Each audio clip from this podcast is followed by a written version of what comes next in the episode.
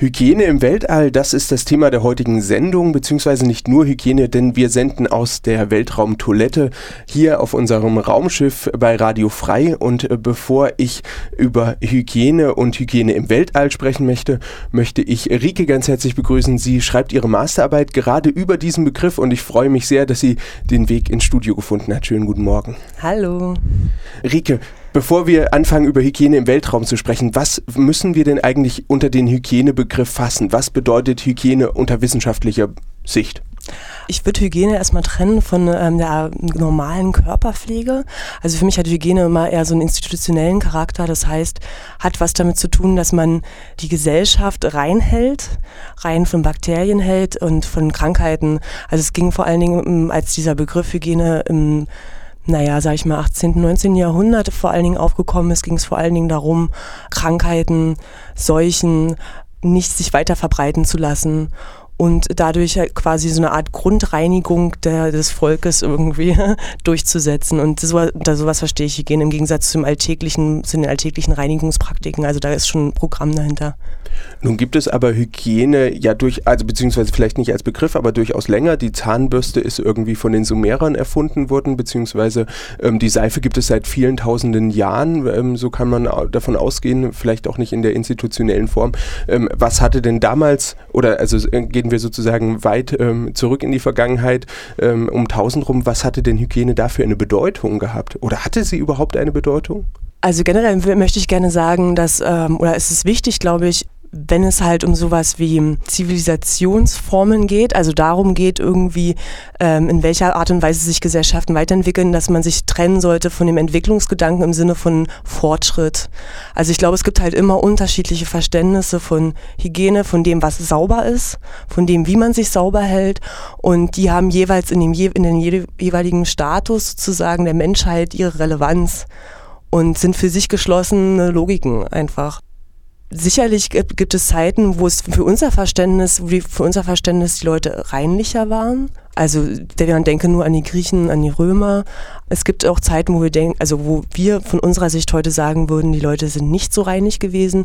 Also im Rokoko, im Barock war es halt so, dass man, ähm, dass Reinigkeit halt diese weiße Wäsche war. Und man quasi so wenig Wasser wie möglich an den Körper gelassen hat, weil man davon ausging, dass das Wasser in den Körper eindringen kann. Und das sensible Gemisch aus unterschiedlichen Säften, die da drinnen waren, also schwarze Galle zum Beispiel, weiße Galle, die immer im Gleichgewicht bleiben sollte, ähm, durcheinander bringt. Und dass dadurch tatsächlich halt auch die Poren geöffnet werden durch das Wasser und Sachen herausdringen können und so wie auch alle Sachen, die schädlich sind für den Körper, eindringen können und so weiter und so fort. Und so setzt sich das immer wieder ähm, weiter bis halt irgendwie zum 18., 19 19. Jahrhundert zu einer flächendeckenden Hygienisierungswelle gekommen ist und ähm, wir zum Schluss jetzt heutzutage in unser Bad gehen mit einem fest installierten, mit der fest installierten Toilette, mit einer Dusche, mit einem Badewanne, was noch vor, ich sag mal, vielleicht 100 Jahren undenkbar war, so, dass es halt jeder hat. Das ist ein interessanter Punkt über die ähm, ja, sozusagen Maschinen, die uns äh, die Körperhygiene beziehungsweise auch die größere Volkshygiene vielleicht erleichtern, wollen wir noch sprechen. Mich interessiert nochmal der Punkt, äh, dass du gesagt hast, dass es ähm, sozusagen die Reinheit des Volkes aufrechterhalten wird, die Reinheit der Gemeinschaft äh, sozusagen. Wie wurde denn das im 18., 19. Jahrhundert durchgesetzt? Wie gab es dann zentrale Bestimmungen, die den Leuten vorgeschrieben haben, wir müssen jetzt uns irgendwie sauber machen? Machen, wir müssen uns alle reinhalten, damit die Krankheit nicht durchgeht? Oder war das eher so etwas, was aus so einer Art Schwarmintelligenz entstanden ist? Hm, das ist ganz interessant, weil es gab halt so eine Institution direkt, die hieß äh, medizinische Polizei, die quasi durch eine Art, eine Art Beobachtungsinstanz war und die Hygiene überwacht hat. Ähm, im Zuge des 18. und 19. Jahrhunderts kommt natürlich auch diese ganz, ganze Institutionalisierung zustande. Das heißt, es gibt Krankenhäuser auf einmal, es gibt Schulen, es gibt auch also richtig Gefängnisse. Und das hat halt alles auch mit diesem Beobachtungscharakter zu tun.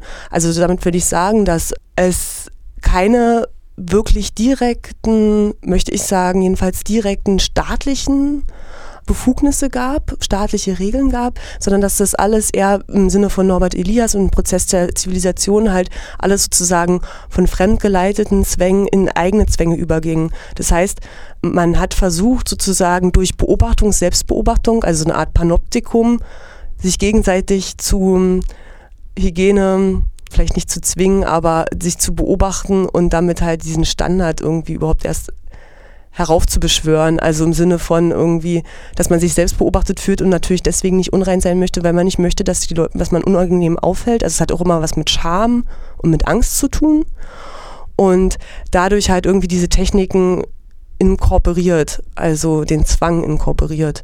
Und äh, so hat es eher funktioniert. Also nicht auf die, krass den Daumen von unten, sondern eher untereinander irgendwie. Das heißt, es war ein gesellschaftlicher Druck, der Hygienevorstellungen ja. sozusagen implementiert hat. Also man sieht es halt auch an den zahlreichen Ratgebern. Also es gibt unheimlich vielseitige Ratgeberliteratur, die sich um das Thema Reinigen, Saubermachen dreht, wo halt direkt beschrieben wird in, ins Kleinste, wie man den Schwamm benutzen muss, wie oft man baden soll, wann man baden soll, was man davor essen soll und so weiter und so fort. Das hat ja durchaus auch ähm, Auswirkungen auf die Beschäftigungsfähigkeit. War das sozusagen auch so ein, so ein Prinzip, um Menschen äh, in der Arbeit zu halten, beziehungsweise wenn sie, wenn sie sauber waren, waren sie gesund? Kann man das so verallgemeinern und konnten dadurch mehr arbeiten? Würde ich so sagen, ja. Und gekoppelt ist es daran natürlich auch immer an einen Schönheitsbegriff, was auch nochmal interessant ist, weil es dann nämlich darum geht, ähm, mit dem Aufkommen der bürgerlichen Familie und so weiter und so fort, ähm, mit der sozusagen romantischen Liebe und mit der Liebesheirat, dass man natürlich auch ähm, eine gewisse, also als Frau ein gewisses Frauenbild einfach aufkam und da auch die Schönheit unheimlich wichtig war für den Heiratsmarkt. Also geht Hygiene fast nahtlos in Schönheits- und Schönheitsideale über. Ja, würde ich sagen. Also weil halt Schönheit mit Reinigkeit gleichgesetzt wird an irgendeinem bestimmten Punkt. Ich würde sagen, wir spielen eine kurze Musik, dann sprechen wir weiter mit Rike über Hygiene, Hygienevorstellungen und vor allen Dingen, wie Maschinen die Welt verändert haben.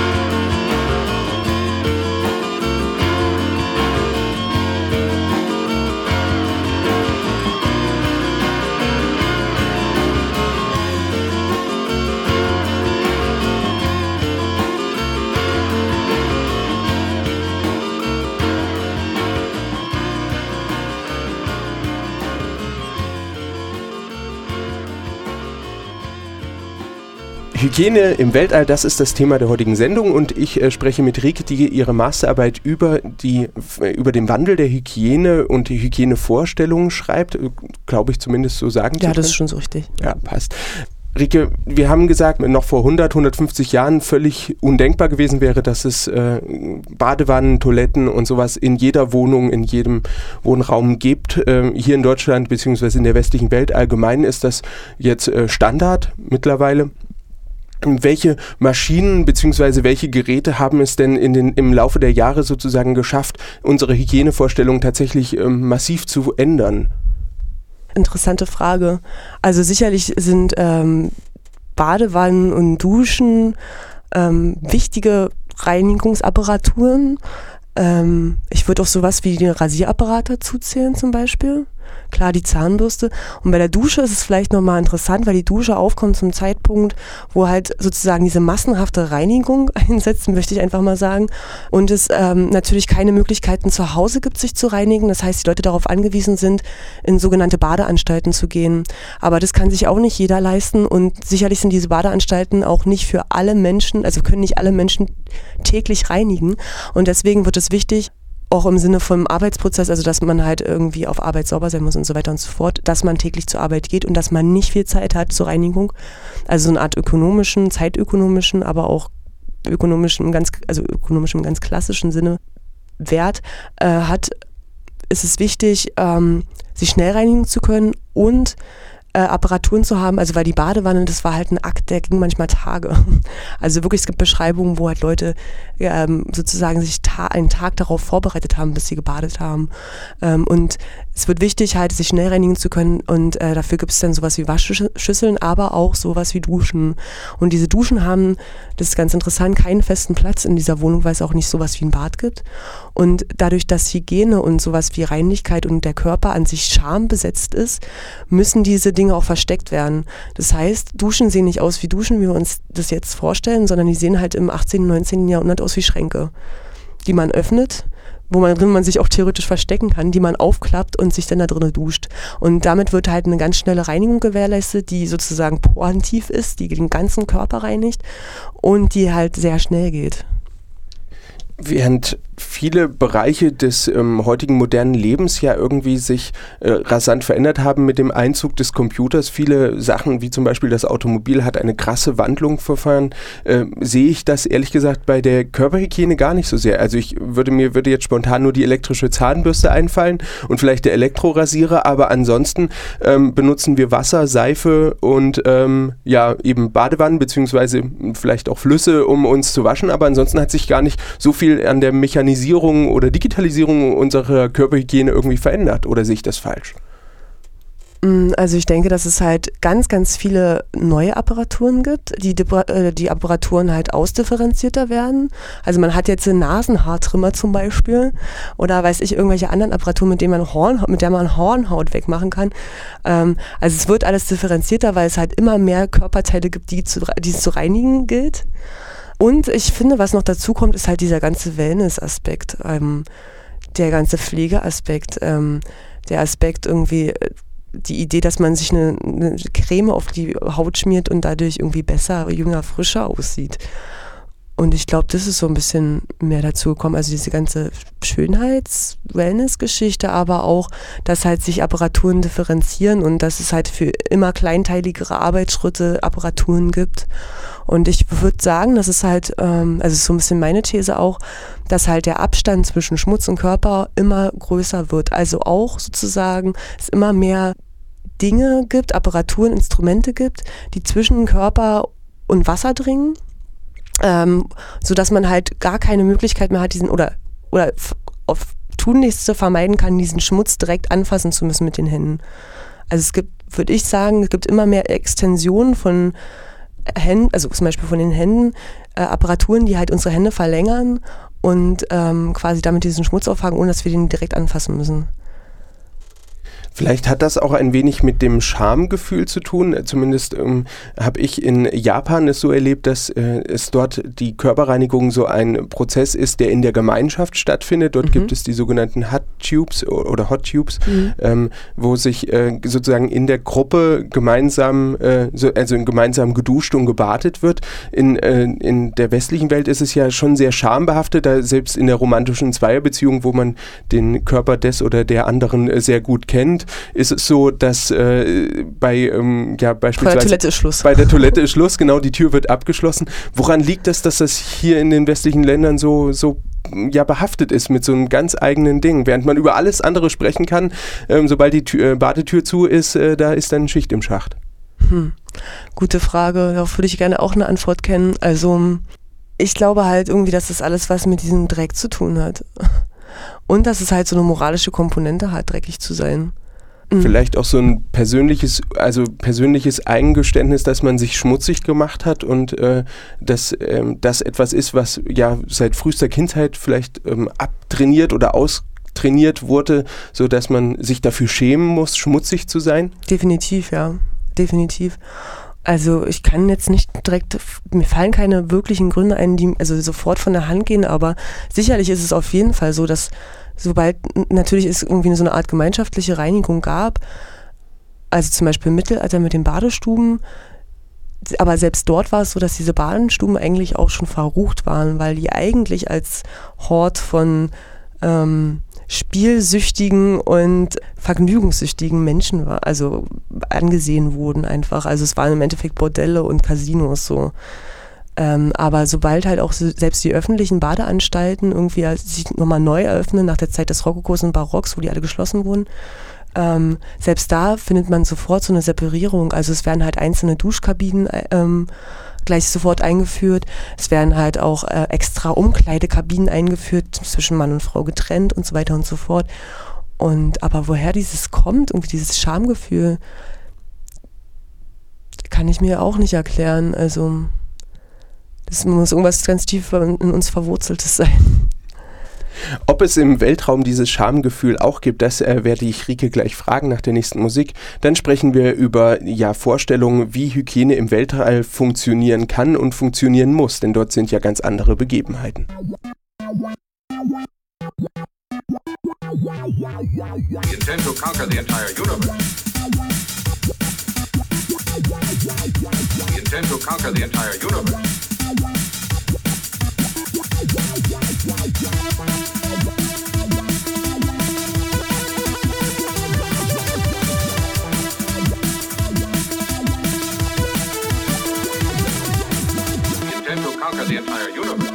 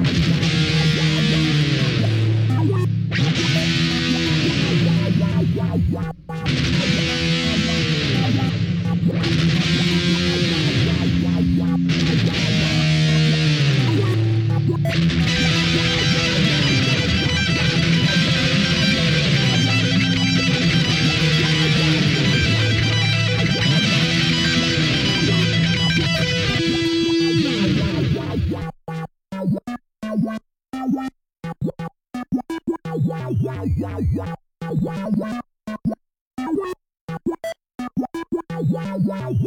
intend to conquer the entire universe. Ich bin auch im Gespräch mit Rike. Wir sprechen über Hygiene und Hygienevorstellungen. Wir haben in den letzten, ja gut, 15 äh, Minuten darüber gesprochen, wie Hygienevorstellungen äh, sich sozusagen in der Gesellschaft manifestiert haben. Jetzt möchte ich aber gerne von dir wissen, wie sieht es eigentlich im Weltraum aus? Wie ähm, pflegt, wie geht Körperpflege im Weltraum vonstatten? Muss ich mir das genauso vorstellen wie hier auf der Erde? Das heißt, ich gehe in ein Badezimmer in meine Weltraumstation und dusche erst mal eine halbe Stunde? Also ich glaube, dass du nicht groß, keine große Freude an Duschen hättest, weil Duschen im Weltraum ist so, dass ähm, quasi in dem Moment, wo man dieses Wasser, dieses Wasser aus dem Duschkopf kommt, also es gibt auch so ein direkte, also so wie ich es jedenfalls auf Bildern gesehen habe, so direkt Duschköpfe, aber du musst dir ja vorstellen, dass dieses Wasser in tausend Tröpfchen auf dich runterprasselt, also weil es ja quasi, äh, die, die, einfach im Raum schweben und in dem Moment, wo man sich quasi mit einem ganz normalen äh, Duschbad einseifen würde und dieses Wasser hat, hätte man danach so eine ähnliche, so wie ich es nachgelesen habe, so eine ähnliche Schicht wie eine, mit Sonnencreme und jetzt stell dir mal vor, du würdest duschen und hättest dann aber ein Gefühl, als wenn du Sonnencreme danach drauf hast. Ich glaube, das ist nicht allzu schön. Deswegen ähm, ist Duschen eigentlich ziemlich unbeliebt so wie ich das rausgefunden habe, äh, unter den Astronauten. Und man bevorzugt es eher, sich trocken abzureiben mit Schwämmen und mit ähm, Handtüchern. In der Schwerelosigkeit ist es, glaube ich, auch ein Problem, irgendwie eine Dusche zum Laufen zu kriegen. Versuch erstmal auf Toilette zu gehen. Gute, guter Stichpunkt. Wie sieht das da aus? Wie funktionieren Toiletten? Na, nur mit Fesseln. Also man fesselt sich selbst an die Toilette heran. Menschen werden an die Toilette gefesselt, okay. Absolut. Ähm, außer äh, es geht um kurzfristigere ähm, sozusagen Aufenthalte im Weltraum, beziehungsweise man ist draußen im Weltraum selbst und repariert zum Beispiel gerade die Station und dann geht das auch einfach nur in, die, in den Anzug hinein. Das in die Windel. In die Windel. ah, okay. Gut, aber äh, gut, stellen wir uns vor, wir sind jetzt länger auf einer Weltraumstation. Wir haben jetzt, äh, wir haben jetzt äh, unser, haben uns an der Toilette festgeschnallt. Ähm, wie verschwinden unsere Fäkalien? Also ich habe letztens äh, von äh, Shishak gehört, dass es ähm, sobald, äh, sobald wir auf der Toilette sitzen und die Spülung gedrückt haben, ähm, gehen unsere Exkremente ins Niemandsland. Äh, Shishak sagt, damit wollen wir nichts zu tun haben, wohin ähm, unsere Exkremente verschwinden. Da will sich niemand mit beschäftigen. Aber im Weltraum ähm, gibt es einfach nicht so viel Platz auf so einer Weltraumstation. Da muss man sich ja mit beschäftigen. Wohin geht das? Weißt du das? in den Kreislauf des Wassers wieder ein. Also es wird gefiltert und so weiter und so fort und dann okay. weiterverarbeitet.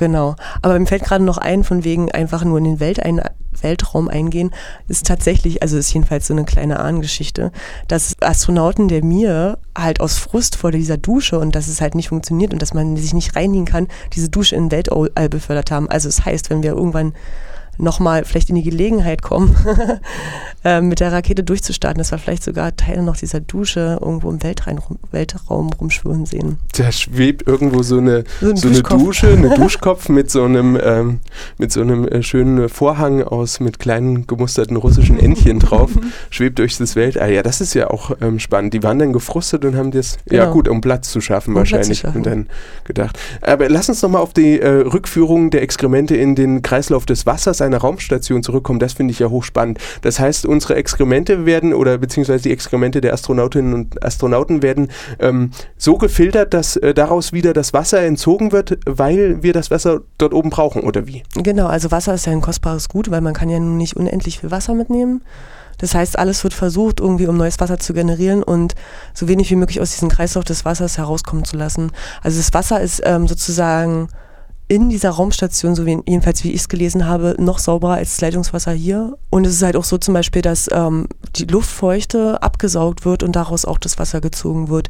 Deswegen ist es zum Beispiel auch verboten, alkoholhaltige Hygienemittel zu benutzen, weil quasi durch dieses Filter man dann einfach noch den puren Alkohol trinken würde. Das wäre eher ungünstig. Mm, Oder ja. vielleicht, auch, vielleicht auch ganz angenehm, man weiß es nicht. Wie hält es sich so mit den, mit den anderen klassischen äh, Regeln der Körperhygiene? Also zum Beispiel Zähneputzen, ähm, einseifen, okay, haben wir gesagt, geht durch Schwämme, aber wie ist es mit Zähneputzen? Ähm, wie funktioniert das? Gibt es da Informationen darüber? Mm, ja, das funktioniert schon. Also jeder Astronaut hat so einen kleinen Aktenkoffer mit den wichtigsten Hygienutensilien, also Zahnbürste, Zahnpasta, ähm, eine Art Trockenshampoo ähm, was hat er noch dabei? Ein Kamm, zum Beispiel. Und ähm, wichtig ist es äh, bei der Körperpflege, also auch beim Zähneputzen, dass man unbedingt die Gegenstände an einem festen Platz zurücklegt, weil das Problem dann ist, dass die halt die Zahnbürste irgendwo rumschwirrt und dann nicht mehr gefunden werden kann. Also ich glaube, zum Schluss ähm, putzen sie sich genauso die Zähne wie wir, allerdings äh, schweben die dabei im Raum und ähm, keine Ahnung, müssen irgendwie gucken, wie sie dieses Wasser einfangen mit dem Mund und äh, wie sie sich irgendwie nicht total spastisch bewegen. Aber das ist ja natürlich auch ein Problem unserer Zeit. Eigentlich muss ja das Leben auf einer Raumstation für Sauberkeitsfanatiker so der, das absolute Nonplusultra sein. Man ist wirklich befreit von Umwelteinflüssen, also Tiere irgendwie jeglicher Art, die sozusagen wie zum Beispiel Läuse, die irgendwie die Körperhygiene irgendwie sehr anstrengend und äh, sehr schwierig machen können, die kommen einfach auf so eine Raumstation wahrscheinlich sehr schlecht drauf. Die können schlecht von der Erde da hochhüpfen. Ist sozusagen die Raumstation wirklich irgendwie so auch die Zukunft, wie wir uns ähm, Haushalte vorstellen sollten? In Zukunft wird es so eine Utopie geben, dass, äh, dass es so reinlich wird wie auf einer Raumstation? Also so kann ich mir durchaus vorstellen. Ich meine, wir haben ja schon alle möglichen Mittel, um uns reinig zu halten. Wir haben sogar, man stellt sich das mal vor, Tücher, die desinfizieren. Also wir können alles desinfizieren. Zum Schluss wird man nicht, also drumherum kommen doch ein paar Bakterien und also Dreck ist überall und Dreck wird immer da sein, aber ich glaube, dass es dieser Glaube an die Reinigkeit und an die Hygiene und damit, dass, dass man was desinfizieren kann, dass dieser Glaube sich immer, also dass der immer fortwährend wird und man immer versucht ist, also bestrebsam ist, irgendwie so wenig Keime wie möglich um sich und an sich zu haben. Das glaube ich schon. Also deswegen kann ich mir schon vorstellen, dass es so ein bisschen wie in, in einer romantischen Vorstellung einer Raumstation ist. Tatsächlich, wenn man sich die Bilder aber anguckt, dann sieht das alles andere als super reinlich aus und alles andere als weiß und ähm, schöne Apparaturen und so weiter und so fort. Es sieht eher aus wie Folterknecht-Sachen, also so eine Toilette mit äh, Fußfesseln. Also ich weiß nicht, ob ich mich daran gewöhnen könnte. Das glaube ich auch. Das würde mir, glaube ich, auch ein bisschen schwer fallen. Ich äh, bedanke mich für diese Eindrücke in die Welt der Hygiene. Du schreibst noch ein bisschen an deiner Masterarbeit. Wird denn das Thema Weltraumhygiene auch ein Teil deiner Masterarbeit sein, so Utopievorstellung? Das ist eigentlich ganz lustig. Man könnte sich das überlegen. Du überlegst es. Eine Fußnote ist es auf jeden Fall wert. Wunderbar, da freue ich mich drüber. Vielen Dank, dass du da warst und äh, schönen Tag noch. Dankeschön, euch auch. Tschüss.